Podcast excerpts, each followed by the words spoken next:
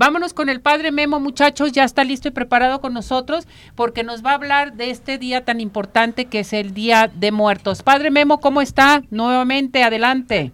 Muy buenos días, Ceci, buenos días. Y con el gusto de siempre de compartir con ustedes este día 2 de noviembre, que conmemoramos la festividad de los fieles difuntos. Ya ayer platicábamos acerca de la celebración, la gran conmemoración de todos los santos. Pues ahora estamos conmemorando a todos los fieles difuntos. Y celebrar los fieles difuntos pues, es traer a nuestra mente, a nuestro corazón, a todos nuestros seres queridos, familiares, amigos, que ya se nos han adelantado en el camino al cielo. Y entonces, de una manera muy especial aquí nosotros en, en, en la iglesia, tenemos ese día especial, en donde yo ya, les decía, tenemos tres, tres estadios en la iglesia. La iglesia militante, que somos todos, todos los que eh, vamos caminando por este, por este mundo y que solamente, que solamente estamos de paso, somos peregrinos. Es la iglesia militante, la que va haciendo camino para llegar, cuando el Señor lo quiera, a encontrarnos con Él la fiesta, la fiesta de todos los santos, nos habla de esa iglesia triunfante, a, hombres y mujeres que llegaron a lograr la victoria y llegaron a los altares y que interceden por nosotros, hombres o mujeres que al estilo de nosotros se esforzaron, lucharon para llegar a ser santos. Y la iglesia purgante, que es precisamente lo que hoy estamos celebrando, en donde traemos en nuestra mente, en nuestro corazón a ellos para orar por ellos. Recordemos que los fieles difuntos pues, ya no pueden por sí mismos hacer nada. Somos la iglesia militante los que pedimos por ellos, los que elevamos sufragios, los que pedimos en la Santa Misa.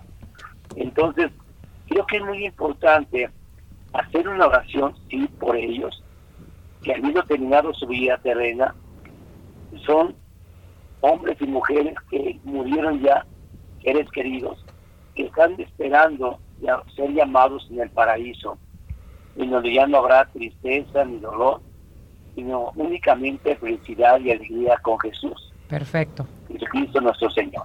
¿Cómo ves?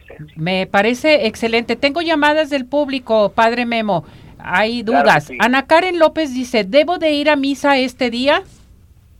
Claro que sí, claro que sí. Yo creo que es muy importante en todos los templos, en todas las parroquias. Hoy hay celebraciones para todos los difuntos, donde se ora por todos ellos. Y qué mejor que la Eucaristía.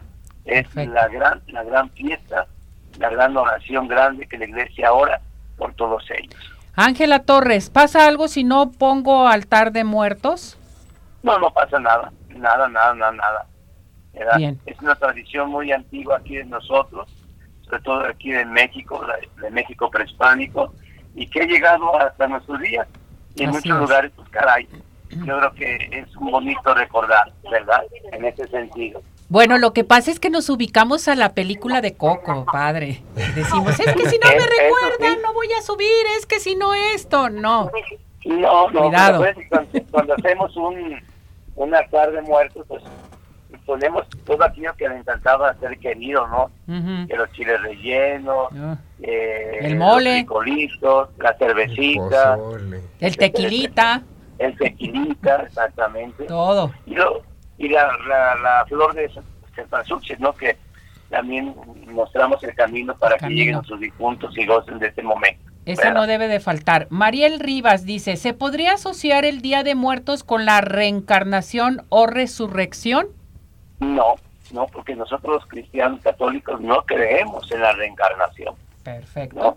Nosotros los, los católicos cristianos sabemos que la muerte, claro, no es el final de todo, no se acaba, ya se acabó todo, no, sino que la muerte es el principio para la vida nueva, la vida eterna que Jesucristo nos ganó y pronto seremos llamados por él también a la resurrección. Nada de encarnación. Eso no es católico. Perfecto, padre. Bueno, pues hay que vivir este día muy especial. Es un día que, eh, bueno, pues es 100% familiar después de ir a visitar a sus seres queridos, en fin, es el chocolate, el pan de muerto, eh, hacer una buena comida, porque hay mucha gente que dice, como usted lo comentó, no, es que le gustaban mucho los chiles rellenos o el pozole, entonces nos vamos a juntar todos para recordar a mi papá que le encantaba el pozole, que le, que le encantaba la cervecita y luego el, postre, el pan de muerto, en fin. Qué bueno, ¿no? Así somos los mexicanos. Y qué bueno, y qué bueno, eso es muy bonito, pero que no se nos olvide lo importante, también Exactamente. hacer oración por nuestros difuntos y que sea el motivo de reunirnos en familia. Entonces, vámonos primero a misa, después la comida y después el pan de muerto. ¿Qué le parece? Exactamente. y a celebrar que eh, nuestros seres queridos están por nosotros y a lo mejor muchos de ellos son santos y están intercediendo por nosotros. Correcto. oramos por ellos para que pronto lleguen al cielo.